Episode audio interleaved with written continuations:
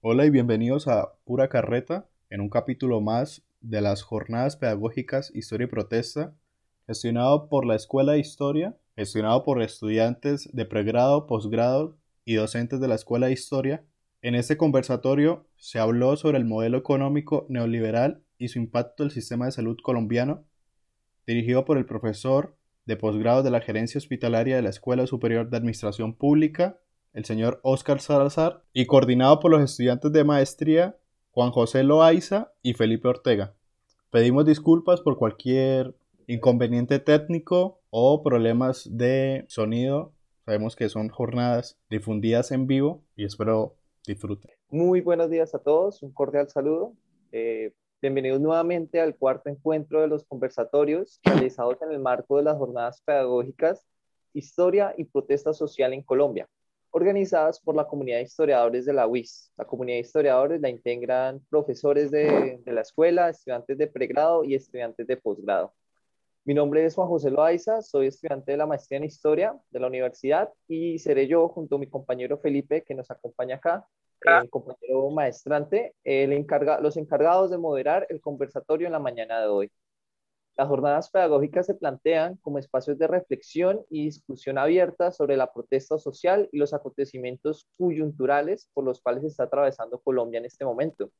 El jueves pasado, en, horas de la mañana, nos acompañó el escritor Pablo Montoya en el conversatorio Los lugares de nuestra memoria y de nuestros monumentos, en donde discutimos sobre la movilización social en Colombia y el lugar de los monumentos que han sido y están siendo derribados por manifestantes en varias ciudades del país.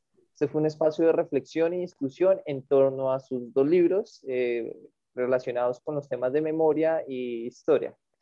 El conversatorio de hoy se titula El modelo económico neoliberal y su impacto en el sistema de salud colombiano.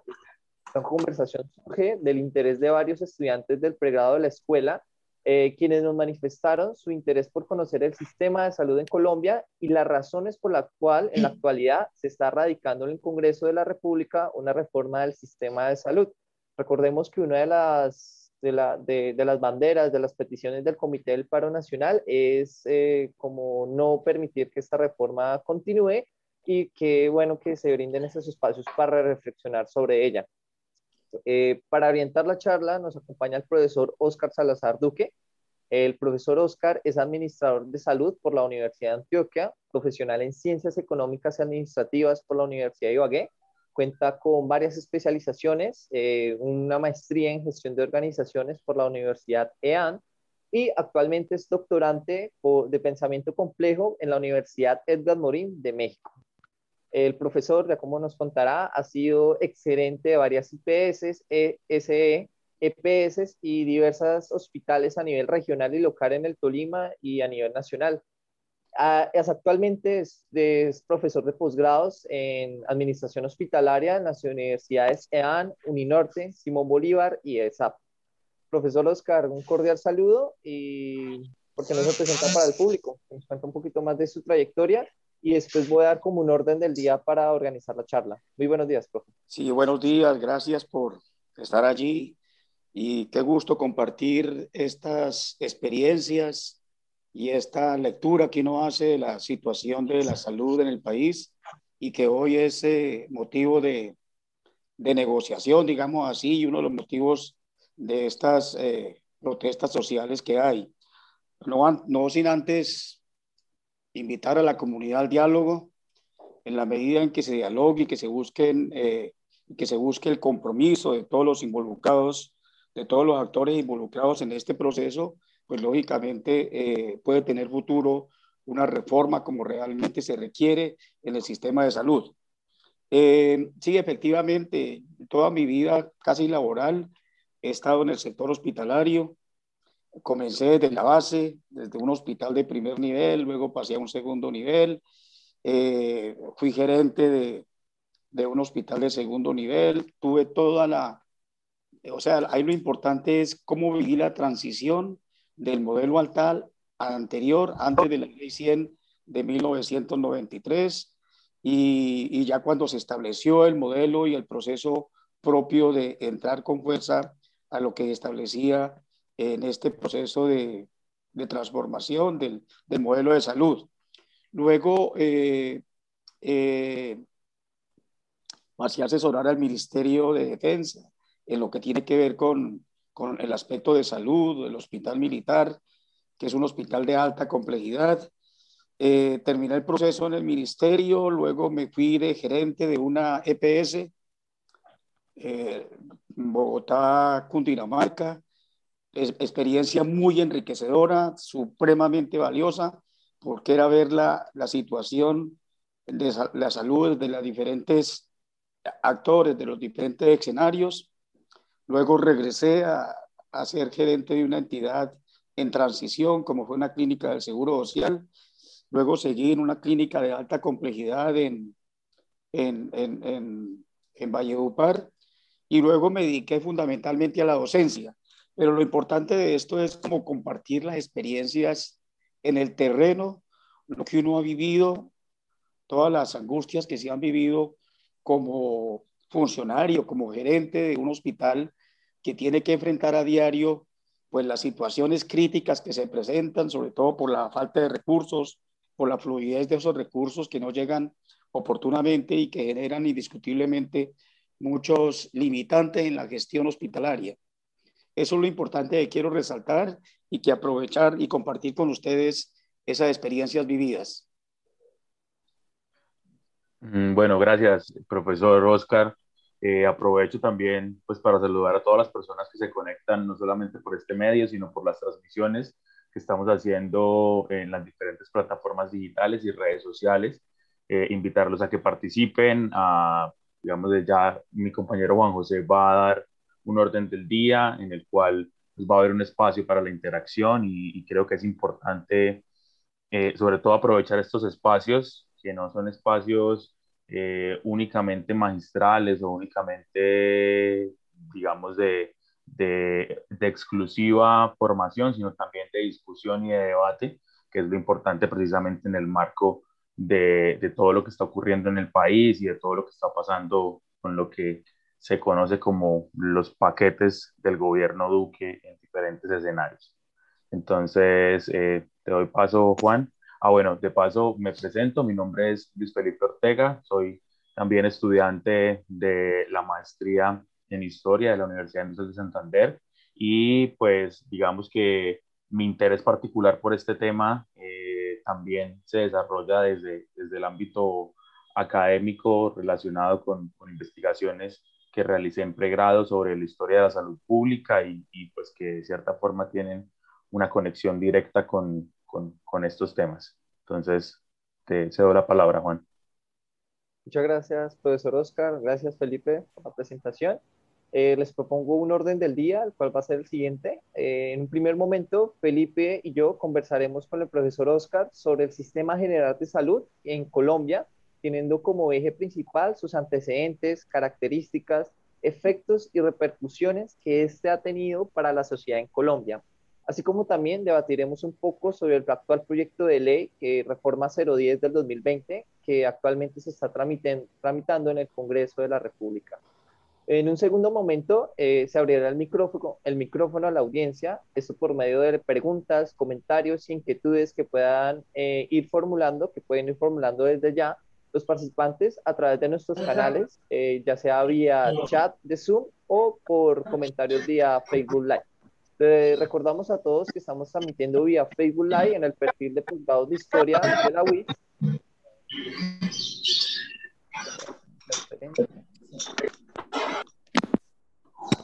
Eh, les recordamos a todos que estamos transmitiendo vía Facebook Live y en el chat de, Zoom estamos conectados.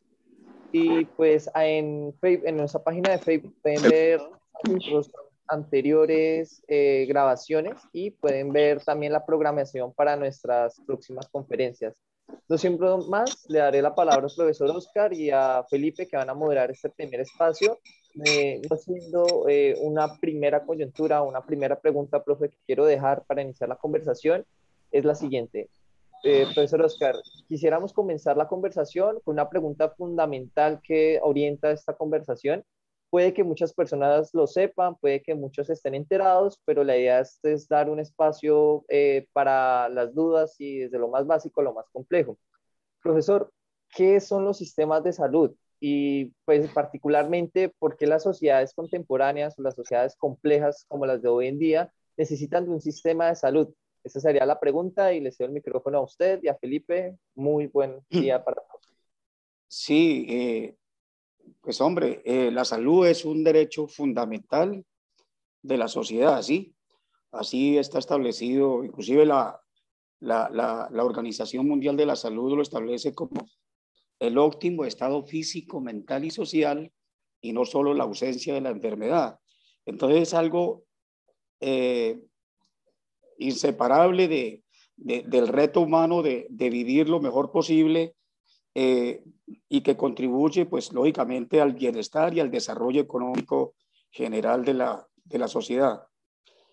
Eh, eso es lo fundamental, por eso los, todos los organismos, todas las naciones, inclusive las Naciones Unidas, dan unos aportes fundamentales con el propósito de que estructure en todos los países eh, los mecanismos para garantizar ese derecho fundamental a la salud a toda la población, con las, mejores, con las menores restricciones posibles para el acceso a los servicios normales de salud. Eh, entonces, como si, si gusta, hacemos un poco de historia, muy rápido, porque tenemos en cuenta que este auditorio es de historiadores y no puede faltar ese componente histórico para analizar esta problemática. Entonces, no podemos, no, todos sabemos eh, los, eh, la transición tan grande que hubo con la revolución industrial, ¿sí? Como, como eh, el efecto que tuvo en la sociedad, la urbanización de, de la población, el fortalecimiento de las industrias. Entonces aparecen elementos muy importantes como fue la Alemania de Bismarck entre 1815 y 1898, donde eh, se comenzó a hablar de, de las leyes de los pobres con el propósito de dar beneficios a la población y atender sus necesidades básicas eh, que demandan día a día.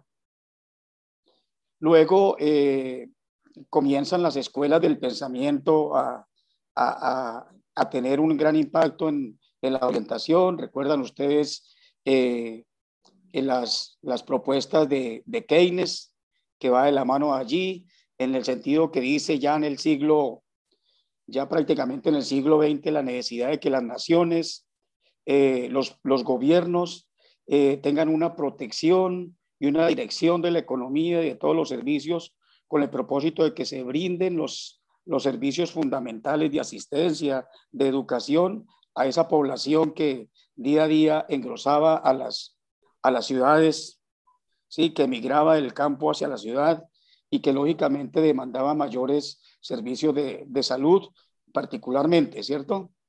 Entonces miremos que, eh, que eh, las, las propuestas de, las propuestas de la teoría keynesiana era como el Estado era impulsor de todas esas actividades y, el fortalecimiento de esos servicios para un, eh, un desarrollo armonioso. Y se tapan la cara y no tienen placa, entonces le dicen que pongas la placa. Y... Un desarrollo armonioso en, en, en el desarrollo social en general. Vemos que esa teoría de Keynes pues tuvo tuvo bastante acogida en el siglo XX, sobre todo eh, con la crisis de las guerras mundiales, donde muchos países quedaron eh, arrasados, donde hubo necesidad de que los estados intervinieran en forma muy efectiva y directa en la satisfacción de las necesidades. Y entonces eh, los estados comenzaron a organizar los aspectos de educación, los aspectos de salud, y se, se fortalecen los esquemas, en este caso de salud, con el propósito de llevar el máximo beneficio a la población. Bueno, entonces eh, ahí es importante que en ese transcurso, digamos así, hasta el año de 1950, 1970, esa escuela eh, de, de, Keynes, esa escuela de, de, liderazgo del Estado, en el cumplimiento de las funciones eh, de llevar bienestar social a la población, pues tuvo mucho, bastante auge, bastante auge y gracias a ello, pues se logró consolidar, de acuerdo a las circunstancias del entorno, las, los aspectos fundamentales de lo que tiene que ver con la seguridad social. Lógico que eh, después vino un decaimiento de esa teoría, porque eh, la libre empresa siempre ha existido y ellos veían, eh, ya aparece las teorías del libre mercado de Friedman, de Milton Friedman, en el sentido que decía que, palabra más, palabra menos, que el mejor regulador de la economía era el libre mercado, ¿sí? Que la mano invisible del Estado, del, del mercado, era el que mejor regulaba la economía. Entonces eh, aparece este señor Friedman con todas sus teorías, eh, eh, en el caso particular de los países latinoamericanos, miremos muy bien que en la década del 70, eh, más o menos los países, en la crisis de la década del 80, los países latinoamericanos tenían una inmensa guerra, una inmensa deuda externa. Vale decir, tenía una deuda externa que pasó eh, de 75 millardos de dólares en el año 75 a 315 eh, millardos de dólares en el año de 1983.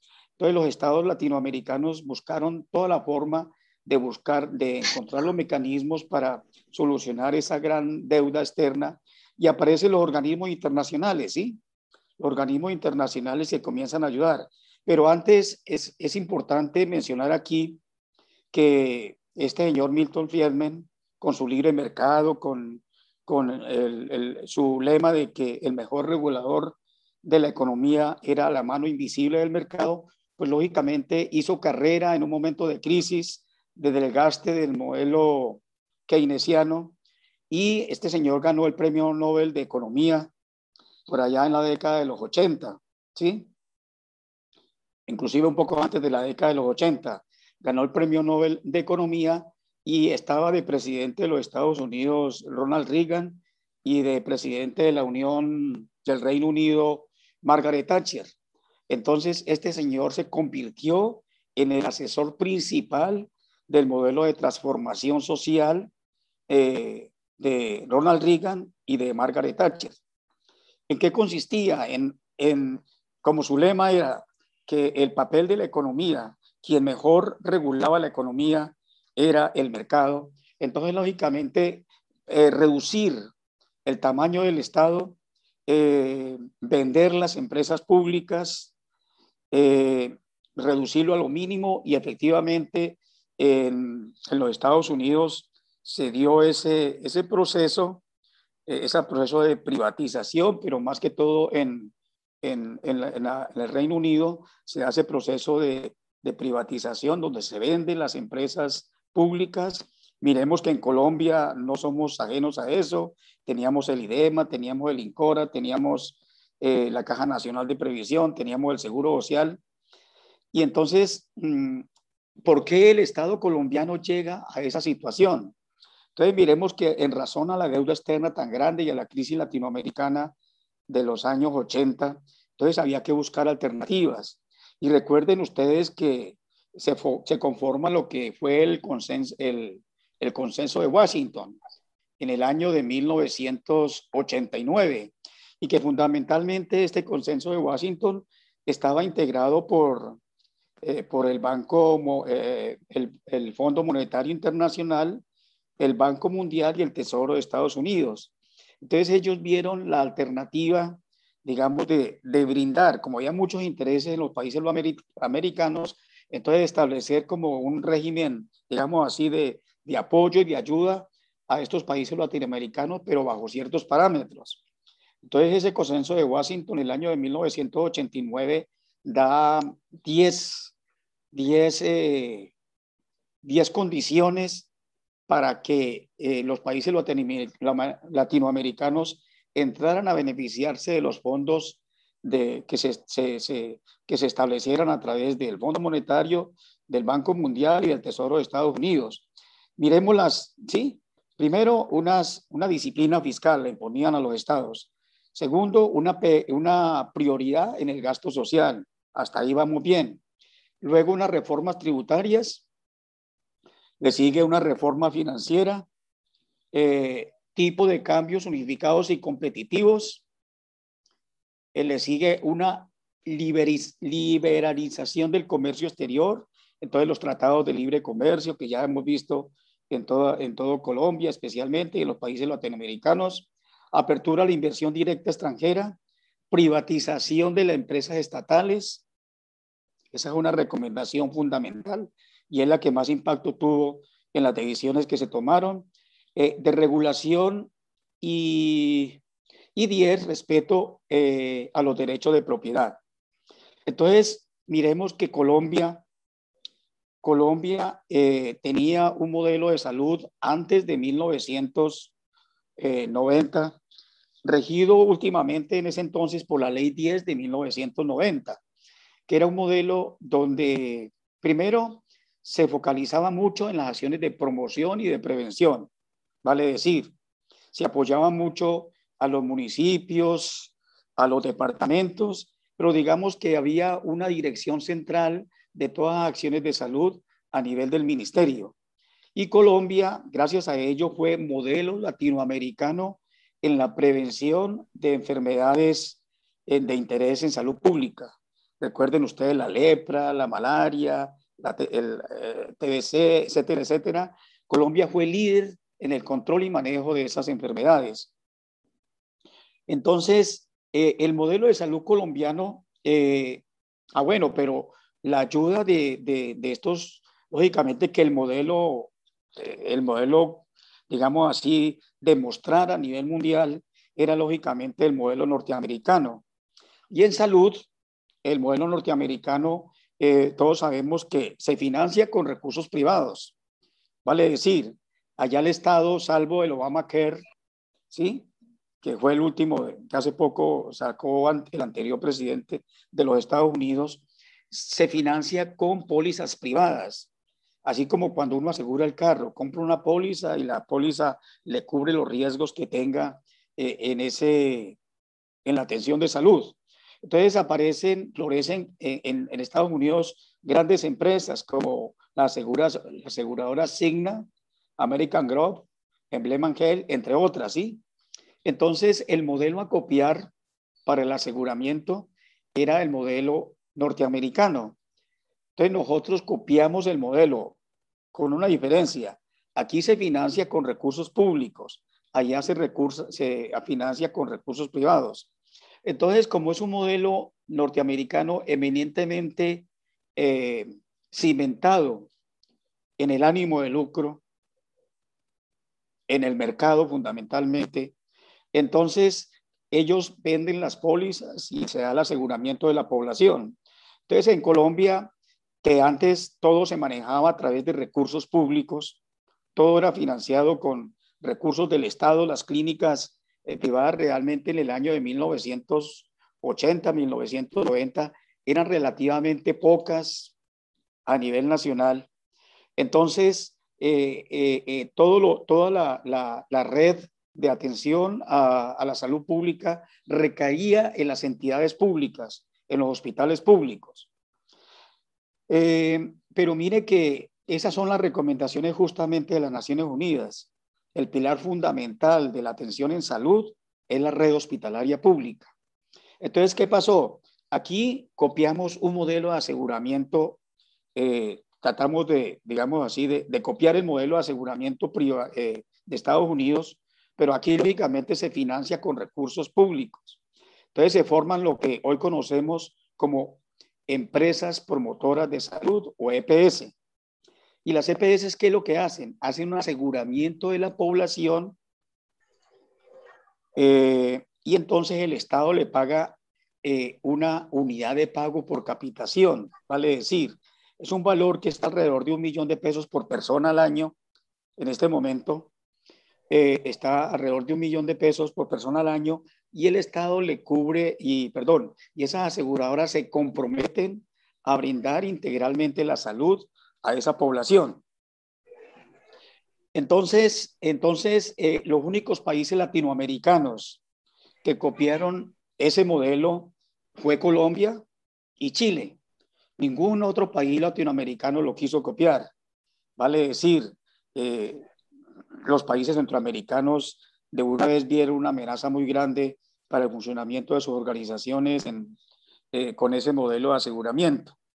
Sin embargo, Colombia y Chile lo copió, pero Colombia fue más sumiso a esos intereses de, de impuestos de, con, el, con, el, con el consenso de Washington.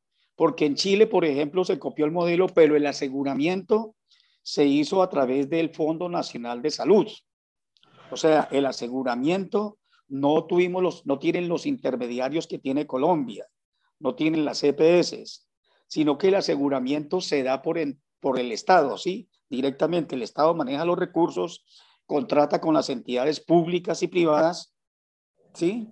Y le paga eh, el valor de los servicios a cada una de esas entidades.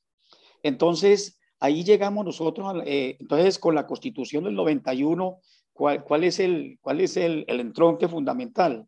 Pues en Colombia, recuerden ustedes, asumimos la, la producto de la, del referendo, de todo lo que se dio para la constitución del 91, y entonces se estableció la ley, eh, en la constitución del 91 se establecieron dos artículos que son el pilar de todo esto, que es el artículo 48 y el artículo 49 de la Constitución Política. ¿Y qué dice el artículo 48? Fundamentalmente, habla de los servicios de salud, pero en el artículo 49, ahí es donde le dan la cabida a que entren estas grandes aseguradoras, estos grandes intereses a prestar los servicios de salud y a, y a manejar los recursos públicos para efecto del aseguramiento. Entonces, el artículo 49, palabra más, palabra, palabra menos, dice la prestación de los servicios de salud en Colombia se harán por las entidades del Estado, por las empresas privadas, ahí entran las aseguradoras, y por la comunidad organizada. Entonces, no olviden ustedes que se conformaron gran cantidad de empresas, empresas solidarias de salud, empresas, las EPS, y se da, y se da, y como era un negocio, se da un negocio muy interesante porque realmente la plata la pone el Estado. Entonces les cuento el caso muy característico. Ojalá que haya alguien por ahí de La Guajira. En, en, en Uribia, en La Guajira, una población de 22 mil habitantes, perdón, de 18 mil habitantes, y tenían 22 aseguradoras entre EPS y empresas solidarias de salud. Vale decir que en cada esquina había una aseguradora. Entonces eso eh, hizo un, fue un efecto muy, muy, muy perverso en la, en la disolución, en la repartición de los recursos públicos y realmente la efectividad no se dio. Entonces, con ese artículo 48 y 49, entonces, en, del, del, año de 1991, de la Constitución del 91, se establece en el año de 1993 la Ley 100 de 1993. La Ley 100 de 1993 comenzó a regir a partir del primero de abril de 1994. Entonces, eh, ¿cuáles son los alcances pertinentes para esta charla? Entonces, eh, eh, se establecen, ya como, ya como lo dije, las empresas promotoras de salud, mm, pero ¿cuál es el problema que hemos tenido con las ACPS?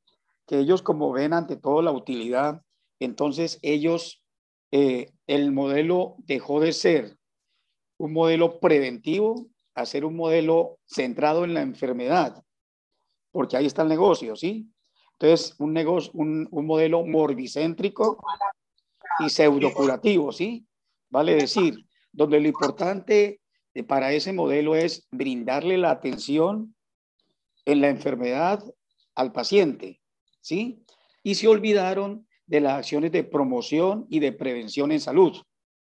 Entonces, esa de, eh, esas acciones de promoción y prevención en salud, que son, es el básico de todo proceso de salud.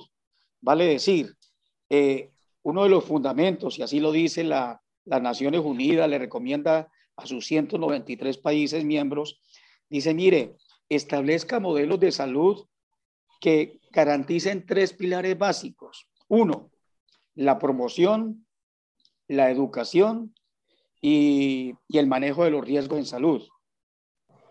Porque como lo vamos a ver más adelante, si no se manejan adecuadamente esos, esa, esa atención primaria en salud, lógicamente que los costos se disparan y los modelos de salud hacen crisis y se vuelven insostenibles. Más adelante vamos a, dar un ejemplo eh, de esa parte. Entonces, eh, inicialmente se pensó que se iban a fortalecer las empresas sociales del Estado. Vemos que ante ese enfoque eminentemente lucrativo, eminentemente de lucro, las, eh, las EPS, mm, digamos así, cambiaron el rumbo de su objetivo social y muchas de ellas se volvieron eminentemente, digamos, eh, un negocio. Un negocio que daba al traste con las finanzas públicas. Vale decir, es importante que ustedes, eh, que ustedes entiendan que uno de los problemas más críticos que tienen los hospitales, ah, pero antes quiero decir una cosa, eh, esa atención primaria en salud debe estar en cabeza de los municipios en Colombia. ¿Por qué? Porque es el que recibe el 58% de los recursos de, de participaciones del Sistema General de Participaciones. El 58% lo reciben los municipios y el 58% va un 24% a salud y un 56% a educación. Pero la verdad, los municipios, los alcaldes en Colombia, ¿cuál es el problema? Han entendido que lo importante es tener, nombrar el médico, la enfermera, eh, nombrar el equipo de salud básico, pero no se olvidan de hacerle seguimiento a las acciones de promoción, prevención y, los riesgos de salud. Entonces, el modelo eh, ha llegado al traste y todos sabemos en Santander, en todos los, en todos los departamentos de Colombia las crisis tan grandes que han tenido los hospitales, sobre todo los de alta complejidad. El hospital de Santander, el más grande, el Ramón González Valencia. Ese hospital ha estado en crisis supremamente grande. El hospital Federico Lleras de Ibagué, intervenido hace poco y entregado hace poco nuevamente. Entonces las finanzas públicas dieron al traste y los hospitales eh, y las EPS no pagan oportunamente los servicios que los hospitales le prestan, a tal punto de que en este momento la cartera morosa de las EPS con los hospitales públicos equivale a 16.3 billones. Y esa cartera se encuentra vencida a más de 90 días en un 66%. Entonces ahí sería el problema principal. Uno, no se le puede pagar a los empleados oportunamente. Entonces llegan los problemas de suspensión de labores, etcétera, etcétera. Llega el problema de no pago a proveedores, llega el problema de eh, mantenimiento de las organizaciones, eh, compra de insumos, etcétera, etcétera, que dan al traste con el funcionamiento de las entidades de estas empresas sociales del Estado. También, lógicamente, las entidades privadas han sido han sido, han estado críticas en ese proceso, tienen, eh, han sufrido crisis en eso, pero tienen un margen de manejo mucho mayor que las entidades públicas, ¿sí? Además, las EPS le impusieron a los hospitales públicos el régimen tarifario. Es una grosería que uno en pleno siglo XXI le ofrecieran tarifas del 2001, del Seguro Social, o le ofrecieran tarifas que no recuperan los costos. Fuera de eso, las EPS le imponen las condiciones de, auditoría médica, le impone las condiciones de calidad, le impone las condiciones de pago, a tal punto de que si un hospital factura 100 millones, no tiene seguridad de recuperar los 100 millones porque llega un proceso de renegociación y de pronto, si tiene fallas, puede salir recuperando un 50% menos de esa facturación. Entonces, a unos costos que no recuperan, eh, unas tarifas que no permiten recuperar realmente esos costos, pues llega la crisis del sector hospitalario. Eso en, sentido general, sí, así como para, para, para, para comentar eh, eh, a dónde hemos llegado. Sí, profesor. bueno, muchas gracias. Me parece que, que, hemos tocado puntos muy interesantes precisamente de ese contexto de antecedentes al sistema de salud colombiano a mí me gustaría formular una pregunta y creo que, de cierta forma eh, puede ser muy conveniente. Eh, por lo menos las personas de mi generación, creo que, muchos de mi generación nacimos en clínicas del Seguro Social. Y dentro de esos antecedentes, eh, que son, digamos, los antecedentes eh, de largo plazo de este sistema de salud, personalmente y particularmente desde su amplia experiencia trabajando en el sector, me gustaría que, que, nos contara cómo era ese sistema de salud antes de la ley 100 eh, cómo funcionaba a grandes rasgos, qué características y qué ventajas tenía, eh, para poder entender precisamente cuál es esa primera transición al modelo de salud pública que tenemos actualmente y poder entender también adelante eh, cuál es la propuesta que, que, está haciendo el actual gobierno Duque con esa propuesta de reforma 010. Entonces, perdón, Espera, profesor, está, estaba... Sí, se le fue el audio un momentico. Ya tiene audio, profesor Oscar. Active el audio, se le fue.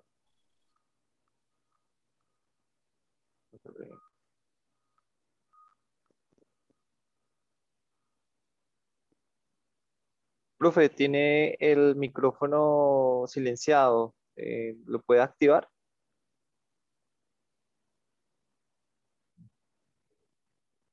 Sí, se silenció. Bueno, entonces, importante la pregunta. Entonces, el modelo de, atención pública estaba fundamentado en los hospitales públicos, vale decir, pero antes hay, hay, que, hay hacer una claridad. Digamos, eh, eh, antes de la, de la, reforma, la ley 100, un poco antes, unos 20 años antes, habían muchas instituciones de utilidad común, vale decir, de la curia, eh, entidades sin ánimo de lucro, pero especialmente de la curia, que brindaban muchos servicios a la población pobre, los que no tenían forma de, pagar un servicio de su propio bolsillo. Luego los hospitales públicos comenzaron a atender eh, eh, la población que no estaba afiliada al Seguro Social. No olvidemos que el Seguro Social tenía más o menos un 27% de cobertura, ¿sí? Y que la Caja Nacional pues atendía a todos los, a todos los Capricorn y todas las cosas, atendían pues los, a los trabajadores y eh, posteriormente, creo que fue en el año uh, más o menos en, finalizando la década de los 80, ellos eh, ampliaron la cobertura a, a, la, a, los, a la familia de los, de los trabajadores.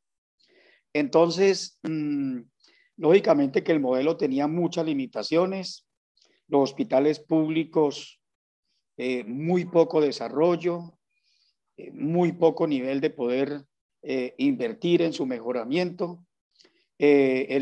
también hay que decir que en el caso del Seguro Social, la verdad sea dicha, fue un, se convirtió en un fortín político y, uno, y, unos, y también muchas prebendas yo no soy enemigo del, sindicalismo, pero también se firmaron convenciones colectivas muy, muy peligrosas para la sostenibilidad de estas entidades. Entonces dieron al traste con el seguro social, vale decir, eh, unas prebendas que hoy en día no son costeables para, para, para, un, para cualquier entidad, ¿sí? Eso de pagarle tres veces la pensión al trabajador, pues es muy bueno para el trabajador, pero realmente desde el punto de vista de sostenibilidad no era, no era bueno. Y tenía muchas limitantes en la prestación de los servicios, la verdad se ha dicho. Entonces, eh, fundamentalmente, repito, eh, los servicios de, de, atención básica era prestado a través de las secretarías departamentales de salud y los hospitales y los hospitales públicos que dependían directamente de las secretarías y que recibían su aporte no por facturación, óigase bien, sino como subsidio, eh, subsidio a la, a, la, a la, oferta, ¿sí? Vale decir, subsidio a la oferta vale decir que eh, el, lo, se, se, se, se, financiaban las entidades públicas con el propósito de que brindaran los servicios a la población, ¿sí? Lógicamente que ahí habían eh, hospitales públicos que estaban muy bien apadrinados, y tenían grandes, eh, digamos, eh, avances o, o, prebendas que no tenían los demás hospitales, de acuerdo al poder que tuviera cada, cada líder político en, en su región. Algunos eran beneficiados, otros no. Entonces, lo que hizo el, el, sistema de salud es, uno, no girar, no financiar, direct, la, no hacer la financiación directa o no entregar aportes directos a los hospitales para su funcionamiento, sino que los hospitales se, seguirían funcionando, seguirían, eh, eh, seguirían soportando su carga económica teniendo en cuenta la facturación de los servicios.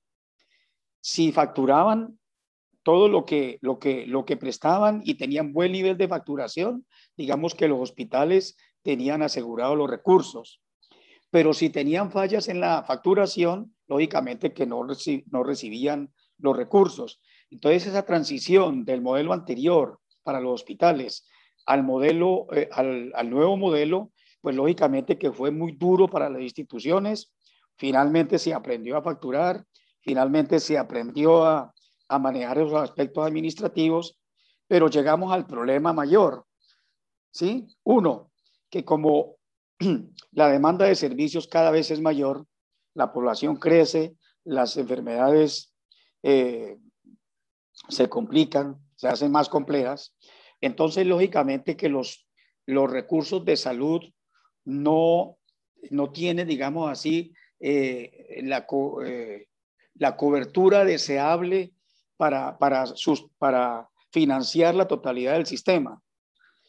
Entonces, y también aparecen unas prácticas desgraciadamente nefastas para, para el sector salud en Colombia, como fue la politización de, de, algunas entidades de salud, hablemos de Caplecón concretamente, hablemos de muchas entidades del Estado que comenzaron a, hacer el papel de EPS, eh, eh, eh, la desviación de recursos que se dio en empresas del Estado como fue Caprecón, ¿sí? El problema de, de el problema de, de, malversación de recursos públicos que hizo Salucop, que, que hicieron varias entidades. En este momento, pues, se los, pero ustedes tienen los nombres allí de entidades que se apropiaron de esos recursos públicos y los destinaron para otros fines.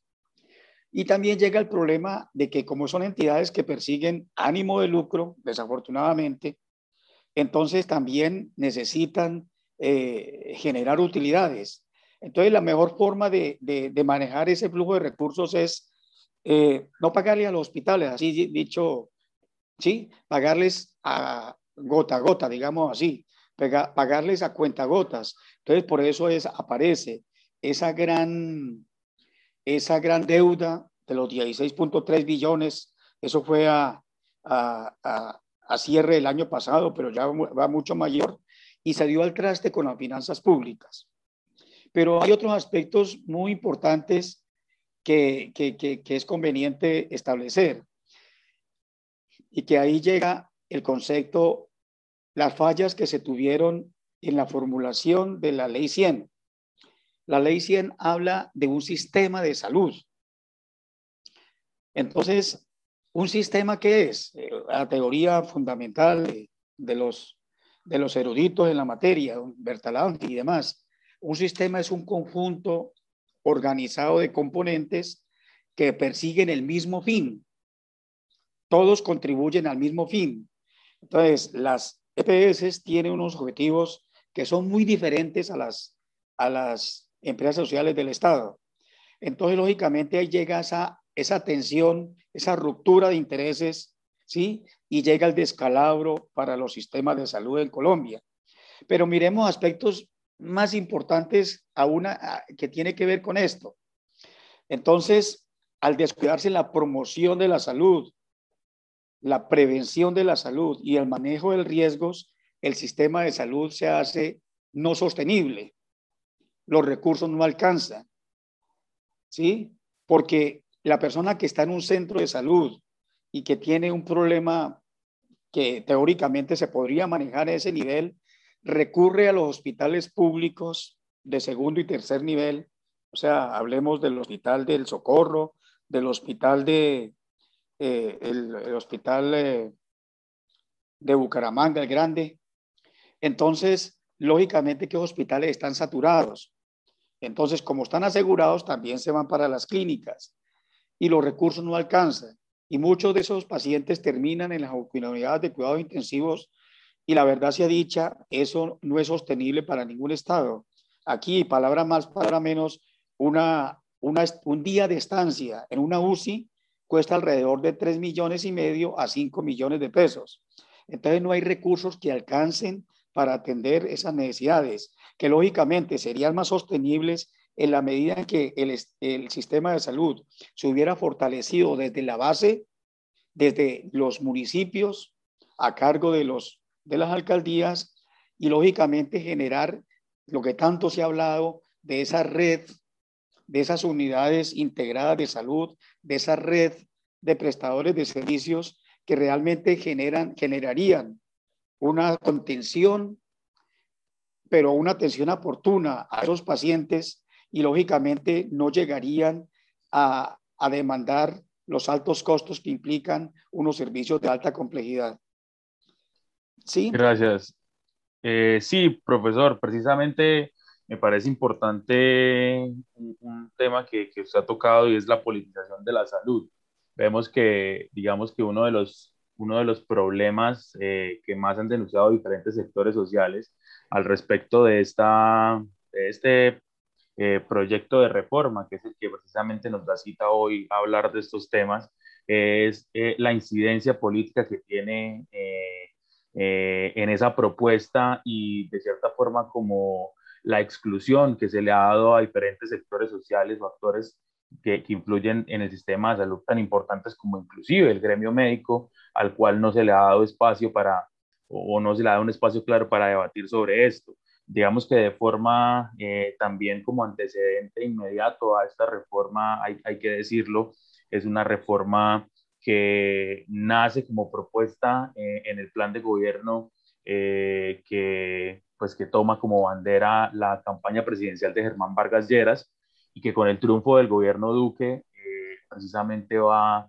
a sufrir una serie de modificaciones y va a ser, va a ser, va a ser proyectada como propuesta de reforma al sistema de salud en el Congreso desde el año pasado con múltiples modificaciones eh, que tienen pues en, digamos que en jaque y poniéndose a pensar a diferentes sectores sociales eh, qué está pasando con el sistema de salud. Por otro lado, me parece también importante resaltar de lo que el profesor Oscar nos ha hecho como, como antecedentes, cómo paulatinamente a lo largo de los últimos 100 años en Colombia ha habido una privatización de, las instituciones, eh, digamos, de prestadoras de salud. Si bien podemos tomar eh, los primeros, las primeras décadas del siglo XX eh, como un modelo en el que los principales centros de salud eran los hospitales públicos, eran los más importantes, sin negar pues que había siempre, digamos, una vertiente de, de, la prestación de servicios de salud privada, pues nos damos cuenta en la actualidad que ya casi que, que no existen entidades de, que presten servicios de salud público y las existen y aún son fuertes están en jaque, como usted lo decía precisamente eh, en relación a toda la crisis financiera eh, que hay con los hospitales públicos, como por lo menos el, el, el mencionado caso del el Hospital Ramón González Valencia de la ciudad de Bucaramanga, que cada cierto tiempo entra en paro porque los eh, profesionales de la salud no reciben sueldos tres, cuatro, seis meses, aparte hay un déficit financiero increíble. Entonces, me parece que, digamos, de cierta forma hemos dado, hemos le dado paso a hablar de las características del actual modelo de salud pública. Ya hemos entrado, el profesor ha entrado a tocar eh, temas relacionados con la ley 100, pero también quería como preguntarle eh, relacionado con eso, ¿cuál puntualmente, profesor Oscar, son, eh, digamos, las características del actual sistema de salud? Ya hemos hablado de las EPS, ya hemos hablado de, de, de, cierta forma de cómo, cómo, cómo, es la transición de ese, de ese modelo mmm, que no llega a ser completamente exitoso del seguro social, como lo decía usted. Ahora, ¿qué tenemos y a qué nos enfrentaríamos precisamente con, con, con este proyecto de reforma 010. Antes es importante mencionar que, con esta pandemia eh, eh, el sistema de salud ha mostrado sus puntos más débiles, ¿sí? Miremos que, uno de los problemas más grandes que tienen eh, las EPS, por ejemplo, un estudio que publicó la Universidad del Rosario, imagínense este informe, el a marzo, hace un mes, el 91% de las EPS no tenían información actualizada de sus afiliados. Entonces, si no tienen información, si no tenían información actualizada para sus afiliados, ¿cómo podían eh, garantizar un programa de vacunación efectivo? Y otro dato muy importante que los invito a que estén muy atentos, porque la Universidad de Antioquia va a sacar prontico a publicar una investigación que va a dar, mejor dicho, va, nos pone los pelos de punta de una vez porque se estima, hicieron un estudio entre el año 2000 a 2018 y se estima que el 85% de las muertes en menores de 5 años en Colombia durante esos 18 años eran potencialmente, potencialmente prevenibles. ¿Sí? Eran potencialmente eh, prevenibles. Entonces, lógicamente que eso va, a eso va a generar las alarmas porque está ratificando el problema de la falta de fundamentación de un sistema de salud en la atención primaria en salud, en el fortalecimiento de los niveles básicos de la pirámide de población. Entonces, esa es una de las grandes falencias. Entonces, ya para analizar el, el, el, el proyecto de ley, entonces, el proyecto tiene cosas, en mi concepto, positivas. ¿Sí? Por ejemplo, el artículo 50 ratifica la prohibición de, de tercerización laboral en las empresas sociales del Estado. Eso es un, ya está por ley, pero es un viejo anhelo de los trabajadores de la salud, porque eso lo que ha llevado es una, a un empobrecimiento del trabajo, a, una subestimación de la fuerza laboral y eso necesariamente ha generado cualquier cantidad de problemas en la prestación de los servicios de salud. Lo otro, lo otro es que, y es una de las razones, que ratifica el giro directo a las heces. O sea, aunque ya está por ley, pero lo ratifica, ¿sí? Eh, lo ratifica en el sentido de que, que nos evitemos la vuelta de los recursos a través de las EPS, sino que una vez reconocido las deudas por la prestación de los servicios, ADRES, o sea, el, Ministerio de, de, Salud, a través de la administradora de recursos, puede girar directamente esos recursos, descontarlos a, las, a lo que les va a pagar a las EPS y girárselo a los, a los hospitales para que los hospitales puedan atender sus necesidades básicas. Lo otro positivo es el fondo de garantías para las, para las eh, eh, aseguradoras y para las IPS. Un fondo de garantías donde una entidad del Estado se vea insolvente, se tenga, puede acudir a ese fondo de garantías para salir adelante. Ahora, pero también hay unos, hay unos, hay unos eh, artículos que son, que son nefastos, ¿sí? Eh, entonces, ¿cuál es? Fortalece el sistema de aseguramiento. El artículo el, fortalece el, el, sistema de aseguramiento y le da y fortalece, digamos así, a, a los intermediarios financieros, llámese EPS. Eh, otro aspecto nefasto es que aparecen las asociaciones público-privadas artículo 16. Eso en Colombia ha tenido, ha tenido bastante discusión. Miremos el problema de la carretera ah, de Bogotá a Villavicencio, donde se hizo por el sistema APP. Miremos que eh, lo que ha contribuido eso es a las, los peajes más costosos de esas alianzas públicas privadas. En el caso de vías, son los peajes eh, entre Bogotá y, y Villavicencio. ¿Por qué? Porque los, los inversionistas hacen un monto, digamos, hasta exagerado de las inversiones, entonces a través de los peajes el Estado se compromete a darles a que ellos recuperen la inversión. Y, ahí, y fuera de eso, las carreteras de la costa. Entonces, a nivel mundial, ha habido mucha prevención con respecto a las alianzas público-privadas porque han encarecido mucho los servicios finales que recibe el ciudadano. Eh, también hay que tener en cuenta que no ha habido un análisis en, esas, en esos grandes proyectos de alianza público-privadas que, que miren el entorno, ¿sí? Por ejemplo, todos sabemos los problemas que han existido en la carretera al llano, alianza público-privada, y esa lógicamente, como no tuvo cuenta todo el ecosistema, entonces llegaron eh, problemas subsiguientes que con problemas de derrumbe y todas las cosas que habían sido, eh, se han podido prevenir si se hubiera hecho un manejo eh, sistémico de los riesgos que tenían esos proyectos. Eh, otra cosa, el artículo 38 habla, ah bueno, en las alianzas público-privadas, ¿cuál es el peligro? Que, que que en el artículo 38 se reforma el Instituto Nacional de Cancerología. En este momento, el Instituto Nacional de Cancerología es una empresa social del Estado. Entonces uno diría, no necesita ninguna reforma, porque es una, es una figura creada justamente por la ley 100. Pero entonces la reforman para cambiarle la razón social y volverla una institución dependiente del ministerio y se oye decir, ¿no? uno no puede, que hay grandes intereses privados en formar una gran institución eh, con apoyo del capital privado para hacerla crecer, ¿sí? para, para fortalecerla hacerla crecer.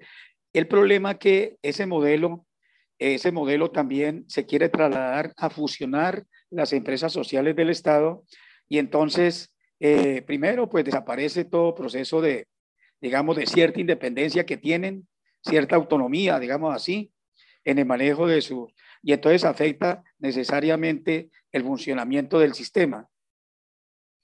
Entonces, eh, yo, esas son las grandes dificultades que le vean, porque uno de los problemas fundamentales que tiene el sistema de salud es que está demostrado que es un modelo, un modelo no viable el modelo de salud colombiano es un modelo no viable.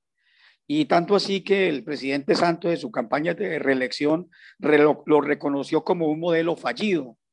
Sin embargo, fue reelegido y no, antes, por el contrario, hizo una serie de reformas con una o dos leyes que antes fortalecieron el sistema de salud eh, establecido por la ley 100. Entonces, eh, eh, ¿cuál es el problema fundamental? El problema fundamental es que los sistemas de salud en el mundo, ¿sí? En el mundo, su gran fortaleza es la red oficial de prestación de servicios, la red hospitalaria, ¿sí? Esa gran prestación de los servicios. Y lo más importante, los sistemas de salud más avanzados del mundo. no perdamos de vista esto.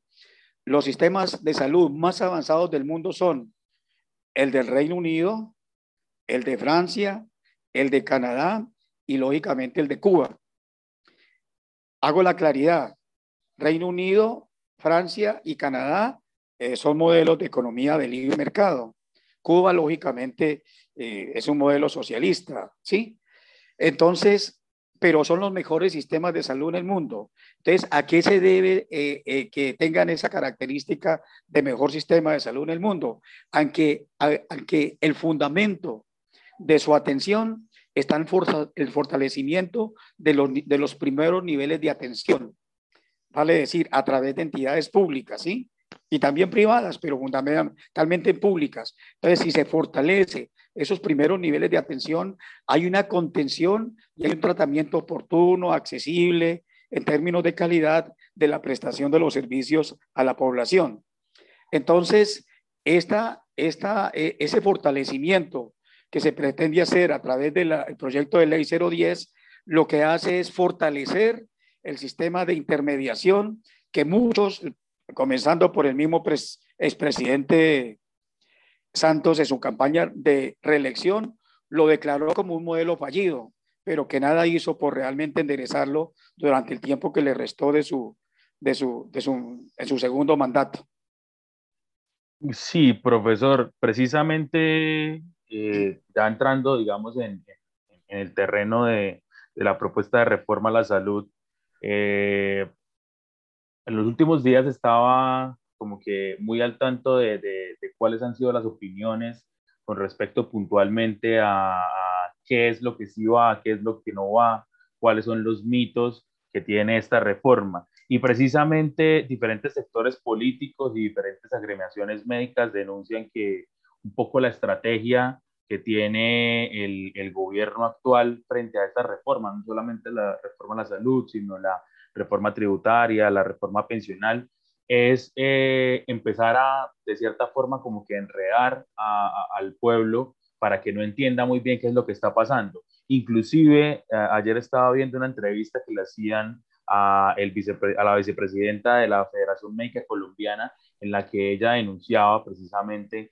cómo eh, algunos eh, artículos o algunos puntos de esta reforma, como usted lo decía, que en el papel parecieran eh, tener, digamos, unos grandes beneficios, como es la prohibición de la tercerización laboral, que ya usted lo decía, es algo que, que, ha estado, son realmente estrategias que utiliza el actual gobierno y que de ninguna forma responden a lo que debería ser una profunda eh, reforma a la salud pública, sino que simplemente son algunos aspectos que obvian procesos que ya se vienen gestando. Por ejemplo, también pasaba con el tema de la liquidación de las EPS que no están funcionando eh, efectivamente. Eh, digamos que desde diferentes sectores políticos se ha puesto en evidencia de que no se necesita una reforma, no se necesita un proyecto de reforma, un proyecto de ley que faculte al Estado para poder liquidar esas EPS eh, que no están funcionando eh, correctamente.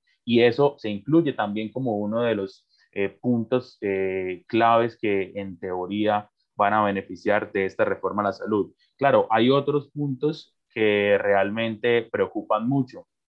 Ya usted lo decía precisamente con las modificaciones al Instituto Nacional de Cancerología, modificaciones que van a permitir no solamente perder autonomía de este instituto, un instituto que presta servicios para, para pacientes con cáncer, eh, sobre todo de estratos mucho más bajos y que es reconocido eh, nacional e internacionalmente, o al menos en términos de región, como un centro científico de alto nivel, sino que también, precisamente como lo hablábamos ahorita, pone en evidencia la eh, necesidad de este gobierno de politizar el sistema de salud eh, y desconocer de cierta forma eh, que pues, los grandes avances que se han dado en materia de reconocimiento de la salud como un derecho fundamental de todos los colombianos.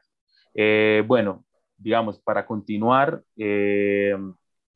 sería interesante que su, merced si pudiese nos hablara de, de, ciertas cosas que preocupan también bastante a la gente. Eh, pienso yo que hay una serie de elementos que esta, eh, digamos, esta reforma a, la salud o ese proyecto de reforma a la salud tiene. Por ejemplo, desde diferentes eh, escenarios se ha hablado de una erradicación de las EPS para pasar a modelos de aseguración. Yo me he documentado un poco al respecto de eso y digamos que inclusive la realidad es mucho más preocupante. Eh, se comparaba el modelo que tiene, que, que cualquier llegar el gobierno colombiano con esta reforma al modelo norteamericano, pero es realmente mucho más preocupante ese escenario porque realmente no se busca una eliminación de las EPS, sino que se abre la posibilidad para unos sobrecostos en el sistema de salud. Sobre este tema, sobre el tema de las pólizas, sobre, este, sobre estos temas, ¿qué nos puede decir, profesor Oscar? Sí, pues, a ver, es que, mm, digamos, el papel preponderante en el sistema de salud colombiano, la captura, digamos así, del modelo de salud colombiano, eh, lo tienen las EPS. Entonces, las EPS eh, tienen la libertad, digamos así, o la capacidad de establecer grandes reformas. De hecho, ya hay una cantidad de, de pólizas adicionales donde usted si quiere tener más acceso al médico privado, al médico, perdón, al médico, al médico especialista, que muchas veces en el modelo, en el plan de aseguramiento normal no lo tiene, usted tiene que comprar una póliza prepagada, premium, qué sé yo, ¿sí? Para que tenga un acceso más rápido a... de hecho, ya, los, ya está, ¿sí? De hecho, ya está en el mercado y hay mucha gente con algunos recursos adicionales que tienen, que tienen eh, esas pólizas de seguro.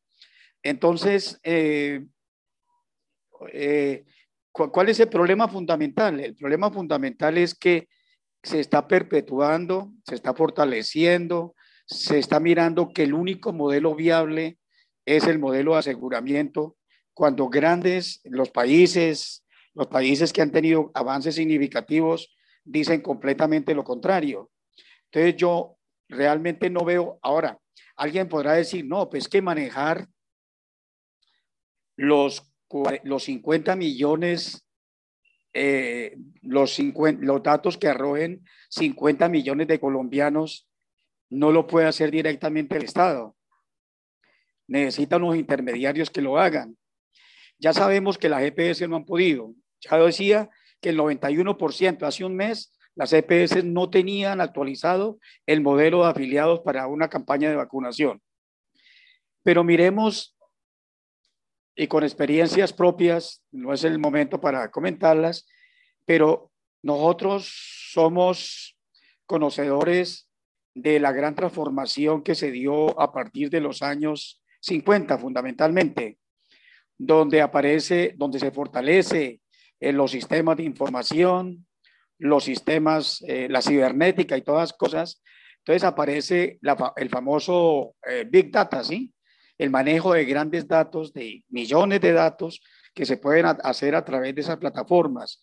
Entonces el Estado sí puede garantizar a través de ADRES, por ejemplo, lo hizo Chile a través de FONASA, el aseguramiento directamente, el manejo de toda la información directamente a través de esas grandes plataformas. Realmente, eh, palabras más, palabras menos, las EPS sobran en el escenario del modelo de salud colombiano. Podemos tener un, con ojos recursos de intermediación, porque es que eso no es gratis. Hay una intermediación muy grande, creo que está en el 15% de la UPC, ahora creo que se reduce al 11% de la UPC, entonces reduzca usted eh, por cada colombiano se está pagando alrededor de un millón de pesos eh, de aseguramiento a las EPS por 50 millones de pesos, por 50 millones de colombianos, ¿a dónde llega ese, ese valor? Entonces, eh, la, respuesta correcta es, lastimosamente, ¿sí? Esto obedece a muchos intereses y quiero agregar algo tenemos que estar muy pendientes de los congresistas. Uno de los problemas grandes que tienen es que el sistema de salud colombiano, los aseguradores, están muy bien organizados y muy bien cohesionados a través de ASEMI. ASEMI es la Asociación de Entidades Prestadoras eh, Aseguradoras, ¿sí? Y entonces ASEMI se la pasa haciendo cabildeo en el Congreso y en el Ministerio. Es, es, yo lo he vivido en carne propia y, y me he encontrado con esta gente allí. Entonces, ¿cuál es el problema fundamental? ¿Sí? Que ellos están pendientes de que, que todos los congresistas se metan en el cuento de la salud, bien sea se hagan socios de las EPS o también nombrarle a uno de sus familiares o sí en los grandes cargos directivos de las EPS, de tal manera que cuando haya un proyecto de transformación como ya se han presentado varios, estos señores se declaran impedidos o, o, si no se declaran impedidos, el día que se vote el proyecto de ley, no, no asisten. Entonces queda archivado el proyecto de ley de reforma y esa ha sido la estrategia de las aseguradoras para cerrar cualquier mecanismo de reforma al sistema de salud colombiano. Yo soy testigo de eso y, y, es bueno que lo tengamos en cuenta. Entonces, qué bueno comprometer a esos candidatos a las, a las, al Senado y a la Cámara, decirle, bueno, ¿cuál es su propuesta con respecto al sistema de salud colombiano? ¿Está dispuesto a que realmente sea efectivo y acabar con el negocio de la intermediación que tanto mal le ha hecho al país? Sí, profesor, eh, eso es importante, digamos que la, los espacios que tenemos como sociedad son precisamente ese control político y sobre todo esa inteligencia a la hora de saber eh, leer quiénes son las personas que, que, están en esos procesos, tanto en apoyo como en rechazo para poder tomar elecciones, eh, digamos, mucho más concretas en, las, en, en, los próximos procesos electorales. Ahora, hay, hay otros aspectos, por ejemplo, que preocupan de esa relación de la salud con, con la política. Eh, la Federación Médica Colombiana también denunciaba cómo eh, mm, el Congreso en estos debates frente a este proyecto de reforma a la salud no ha abierto canales específicos para tener en cuenta eh, pues al, gremio de profesionales de la salud, que debería ser uno de los actores más importantes en la construcción de una reforma a la salud. Y si se tiene en cuenta, se escucha, pero se hace caso omiso a, sus pretensiones eh, como, como grupo social de gran importancia para, para, para una transformación como esta. Eh, hay otros aspectos que también me gustaría que, discutiéramos y que preocupan bastante. Eh, este proyecto de reforma busca eh, unificar los regímenes contributivo y subsidiado. Esto, pues, digamos, es, es, un, es un, modelo de, de, alta peligrosidad, sobre todo para los, para los sectores de menos ingresos que se benefician de, ese sistema de régimen subsidiado. ¿Podría explicarnos un poco cómo, cómo va ese, ese, digamos, ese artículo o esa pretensión del gobierno? No, pero el alcance es bueno. Mire, eh, todos sabemos que hay una brecha entre el régimen subsidiado y el régimen contributivo, ¿sí?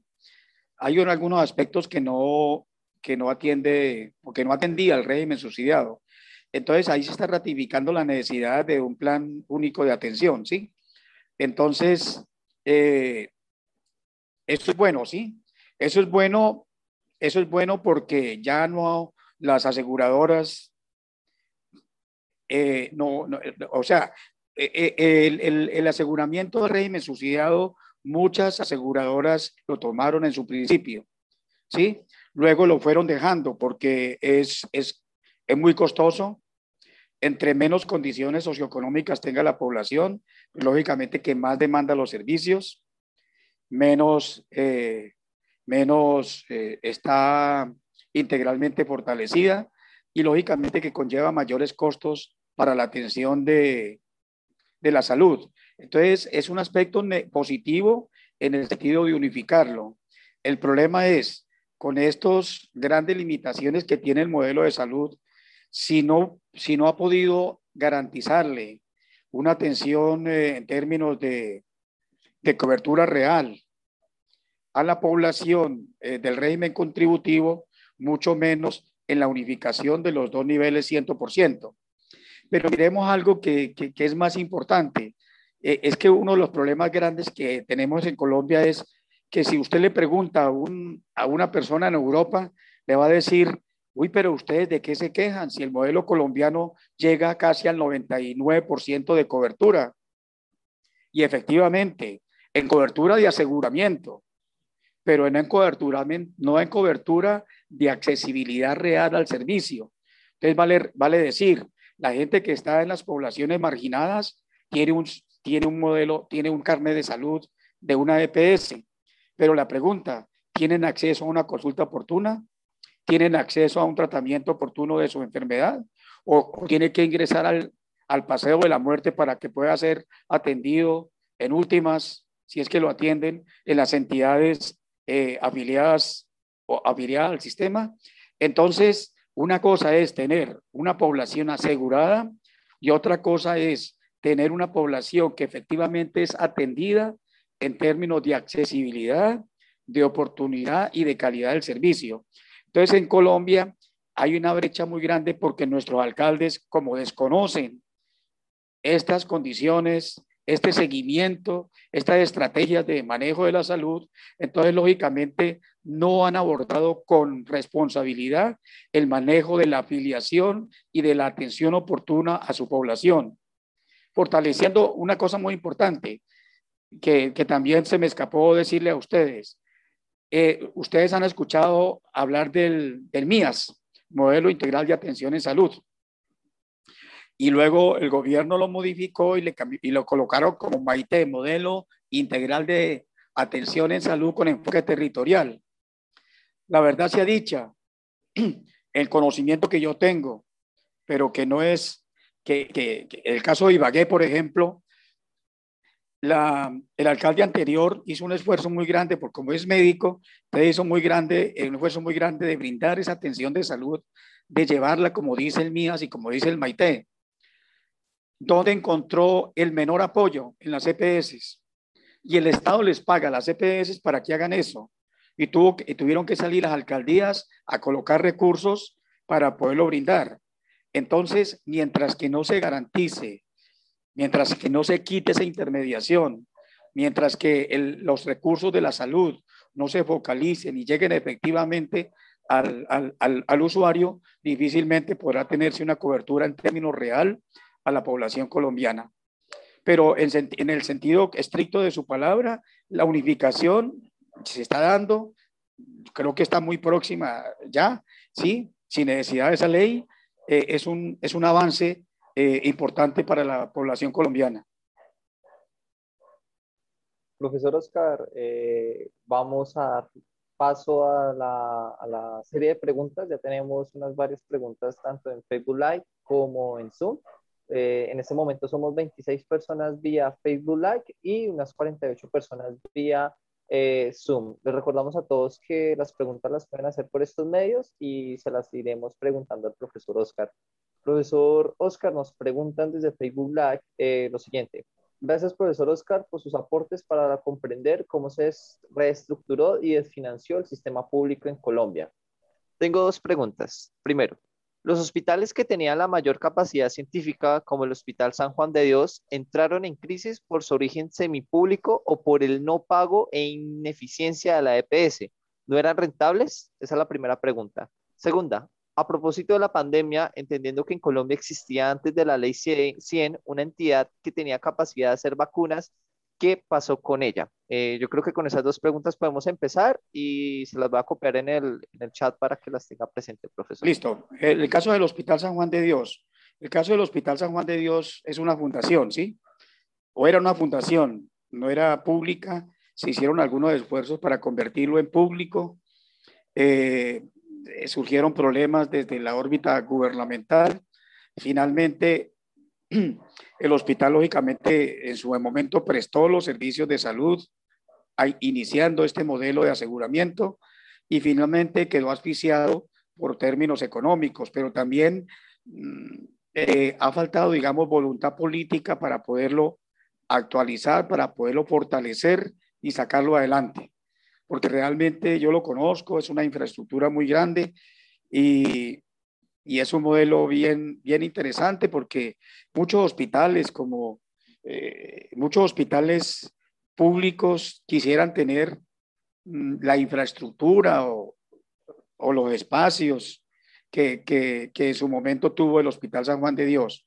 Pero allí surgieron problemas del origen público, eh, del origen no público de, del hospital, donde no se logró transformar y también eh, que, que no fue efectivo, digamos así, el proceso de flujo de recursos hacia la remuneración, hacia el pago de los servicios públicos del hospital y por eso está en crisis, entró en crisis y está cerrado hasta ahora. La otra pregunta es que, eh, ah, bueno, eh, pues de pronto mm, los países latinoamericanos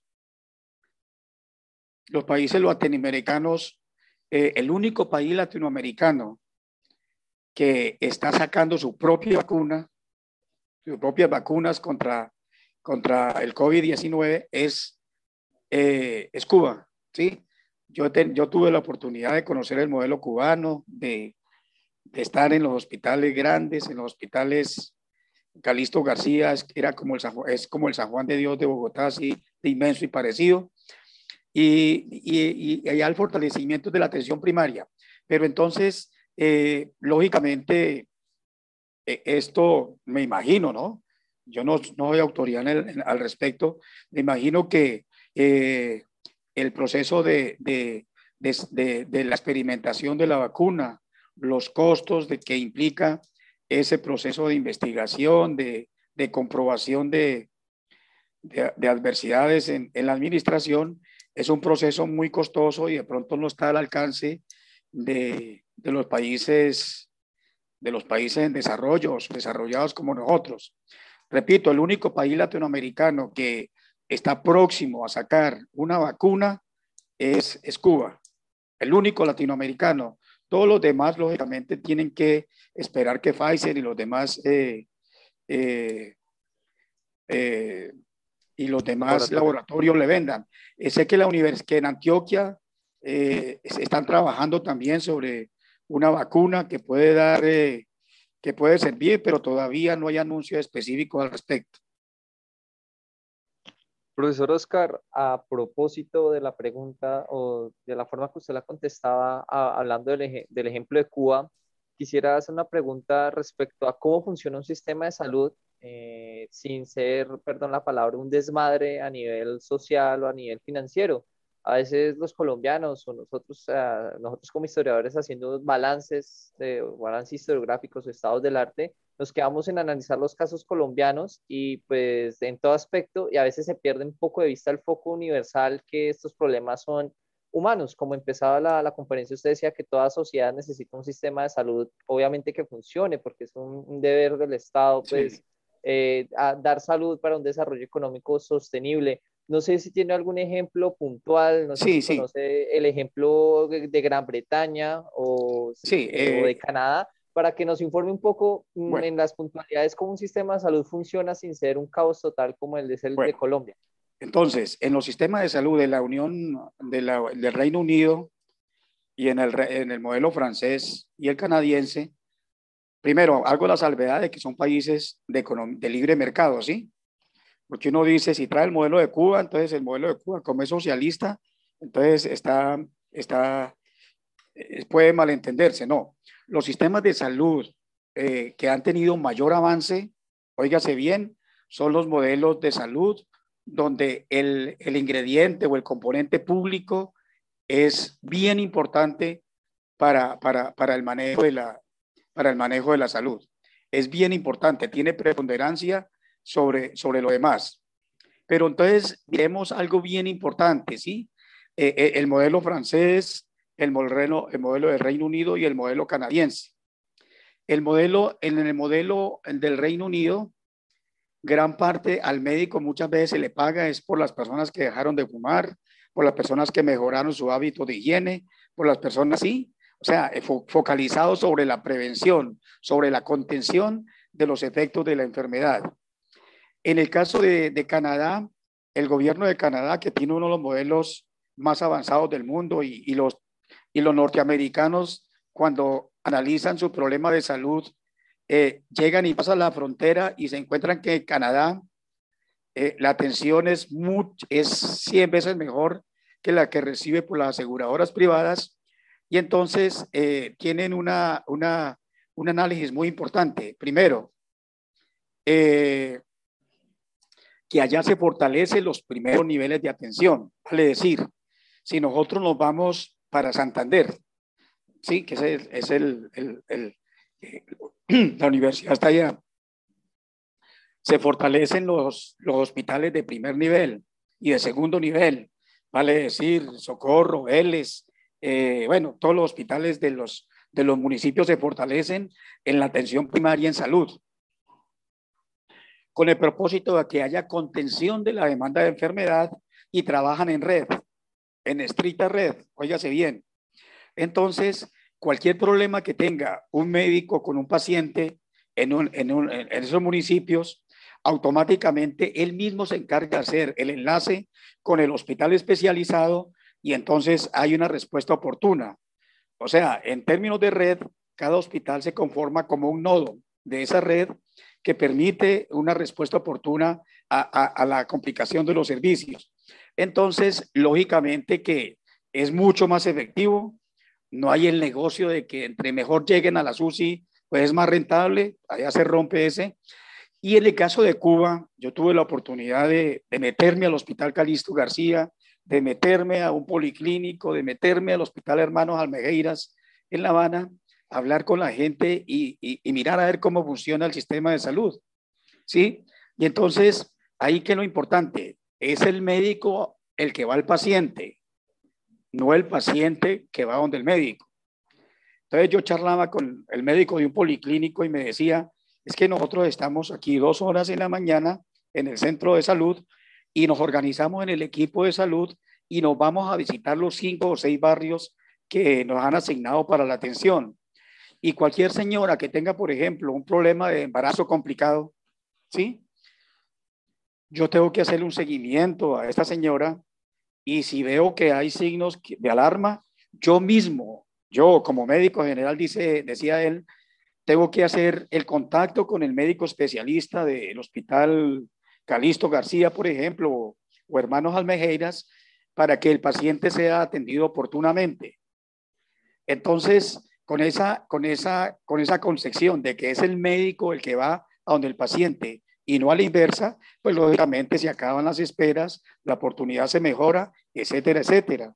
Los medicamentos se entregan sin ningún problema, sin costo para el, para el paciente y lógicamente la efectividad del sistema es bueno. Eh, en estos días he tenido de charla con un médico allá y me decía que ellos, lógicamente, la pandemia ha azotado a todos los países, pero que ellos han logrado a través del tamizaje, a través de, del tamizaje, de la prevención, del aislamiento, ¿sí? Ha, ha logrado una contención efectiva del problema de la pandemia y que en este momento no tienen ninguna saturación de UCIs. Me lo dijo hace tres días. Ninguna saturación de UCIs porque el modelo eh, permite funcionar bien. Entonces, diremos que sí hay alternativas para manejar el sistema de salud y de pronto eh, una buena utilización de los recursos y de la capacidad instalada que tengan los países pueden dar respuestas eficientes con los recursos que nosotros manejamos en el sistema de salud con este pago por capitación y donde una acción efectiva de los alcaldes como responsables de los primeros niveles de atención en los pilares de promoción, prevención y gestión de riesgo en salud, seguramente que no hubiéramos tenido ese problema o no estuviéramos viviendo ese problema tan crítico de saturación en las principales ciudades, eh, en las UCI en este momento, porque los hospitales estarían preparados para responder adecuadamente a esas emergencias. Listo, profesor. Bueno, profesor, eh, le transmito una pregunta que hacen por el chat acá del, del Zoom eh, y que está relacionada con una pregunta también que yo, yo quiero hacerle.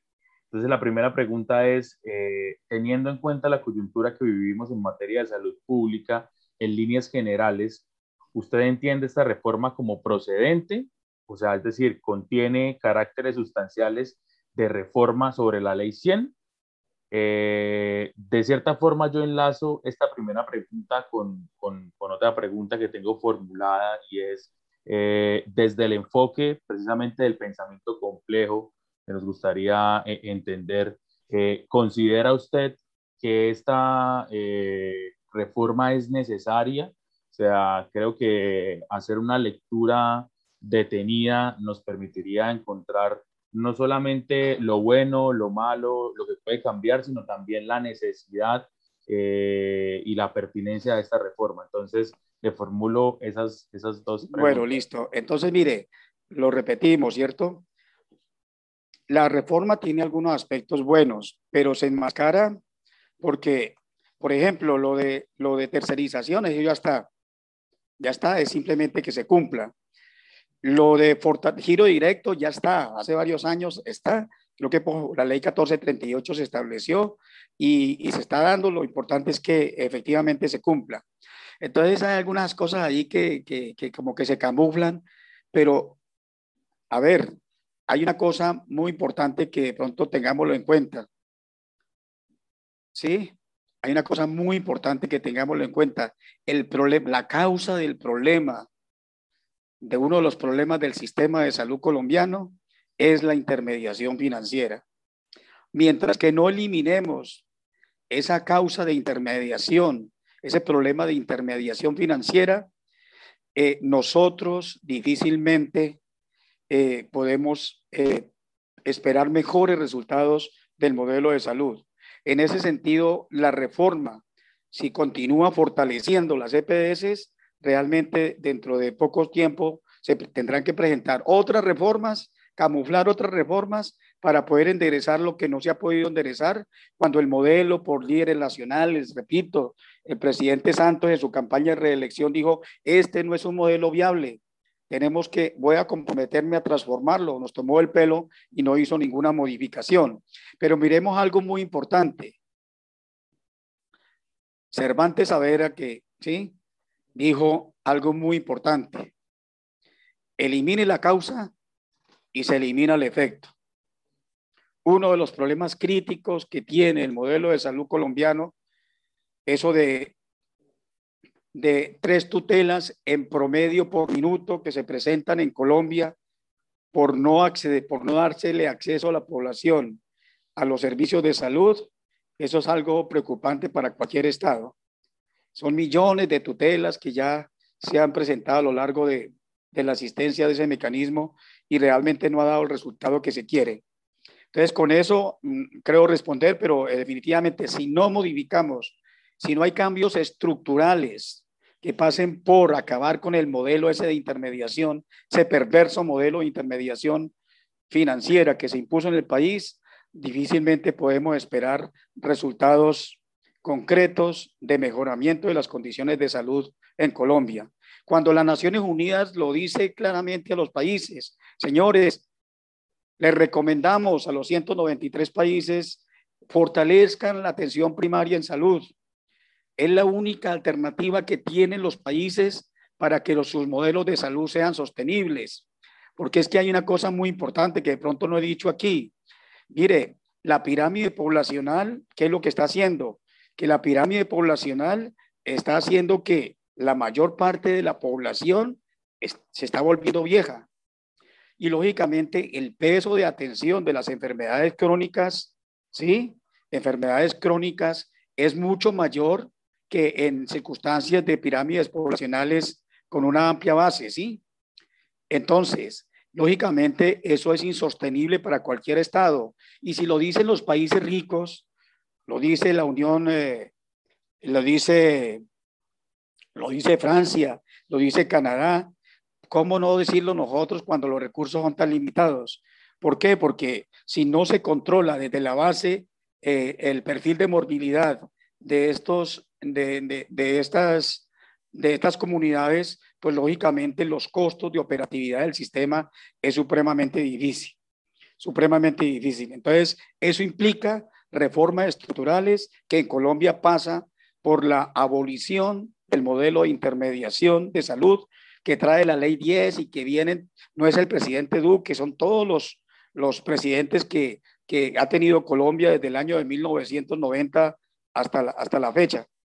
Entonces, que no han hecho reformas realmente estructurales al modelo de salud colombiano y permitieron que, que, se incluyera ese sistema en la constitución política y en la ley 100, el sistema de intermediación financiera a través de la EPS.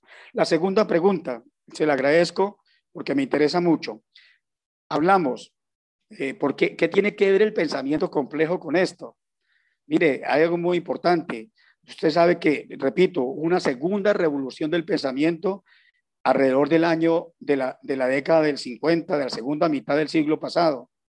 ¿Por qué? Por el avance de la informática, por el avance de la información y del avance de la, de la de todos los aspectos de información, la, la, dinámica, ¿cómo se llama esto? La cibernética, ¿sí? Entonces, eh, eso hizo una transformación en, la, en, en, el pensamiento mundial, vale decir, y con la crisis que han tenido los diferentes países en el manejo de sus problemáticas, pues lógicamente entra muy en, muy en, en, en vigencia las enseñanzas de Morán, de todos sus seguidores, sobre el pensamiento complejo. Pero pensamiento complejo no es pensamiento complicado, es mirar que la compartimentación del, saber es la causa del problema, es gran parte de la causa del problema.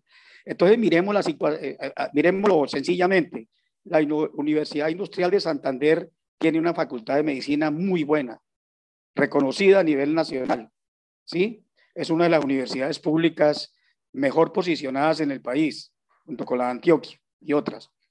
Entonces, pero a nuestros médicos no se le está, no se le está diciendo el enfoque de la complejidad de, de la salud, ¿sí? Vale decir, son eminentemente curativos. Entonces, donde no manejemos las diferentes dimensiones de la problemática, donde compartimentemos el problema y solamente los capacitemos, los eduquemos para atender los aspectos curativos y no los y no los y no se formen en los aspectos integrales de promoción y prevención y todo lo demás, pues lógicamente su accionar de ellos es replicar el modelo. ¿Por qué sistémico? Lo decía, ¿por qué sistémico? Porque uno de los problemas grandes que tiene Colombia es que se creó un modelo de salud que no es sistema, es un antisistema. Es un antisistema de salud porque un sistema de salud es un conjunto de componentes debidamente integrados que actúan como nodos para cumplir un fin común. En este caso, el fin común es satisfacer las necesidades de población, las necesidades de, de salud de la población colombiana. Entonces, si no hay una debida interrelación, entonces lógicamente no se da. Otro de los problemas muy grandes que tenemos eh, en, el, pensamiento moderno, en el pensamiento tradicional, es que nosotros eh, estamos compartimentalizados en nuestra formación. Vale decir, el contador cree que su campo de acción es solamente la contaduría. El administrador es solamente la parte de administración el economista solamente la economía, el historiador solamente el pasado, ¿sí? El bacteriólogo solamente eh, su laboratorio clínico. Entonces no hay un diálogo transdisciplinar, vale decir, que supere el conocimiento disciplinar, multidisciplinar, para producir valores agregados de esas disciplinas y generar impactos concretos en la solución de los problemas de la humanidad. Entonces, esa compartimentación del conocimiento es, es, tiene efectos nefastos en la sociedad contemporánea, porque lo decía Ortega y Gasset, ¿cuál es el problema? Que queremos saber más de menos, de menos, de menos, de menos, hasta querer saber todo de nada. Y resulta que nos babelizamos, nos enclaustramos en nuestros conocimientos, no los expandimos, no los hacemos transversales y la sociedad sufre las consecuencias. Esa es la, apreciación que tengo sobre, sobre el pensamiento complejo, la ciencia de la complejidad, aplicados concretamente al problema de salud. En los hospitales muchas personas no se hablan. No se hablan no porque no quieren, sino que no se entienden. El médico habla su idioma, eh, el administrador habla su idioma, la bacterióloga habla su idioma todos trabajan para el paciente y a la hora de contactar al paciente lo enredan porque no le dicen, no le transmiten el conocimiento en, en, el, en, el, en, el, en, el, en, en el vocabulario que realmente maneja el paciente. ¿Sí ve? Ahí llegan los grandes problemas de esa compartimentación, de ese, de ese aislamiento disciplinar que tanto mal le ha hecho a la humanidad. Profesor Oscar, ya eh, se acerca la hora de, ir cerrando con este conversatorio. Eh, reiteramos nuestro agradecimiento por prestar su tiempo. Creo que muchas dudas han sido contestadas y creo que también muchas inquietudes han sido generadas. Eh, la idea de esta charla no, no, no, es tener todas las respuestas, sino generar opinión pública y generar conciencia de los problemas que, pues, por los que se reclama y por los que se está en el paro.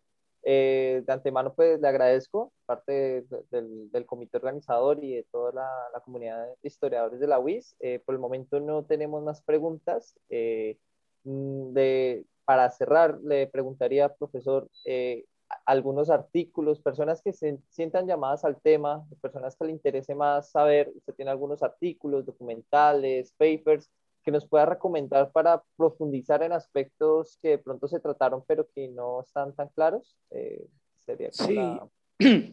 Eh, a mi estudiante de, de, la especialización en gerencia hospitalaria, yo desde las primeras sesiones les recomiendo algo, porque es que eh, les, les digo, yo quiero que ustedes que trabajan en el sistema de salud colombiano tengan una mirada no del problema local, sino que miren el problema mundial.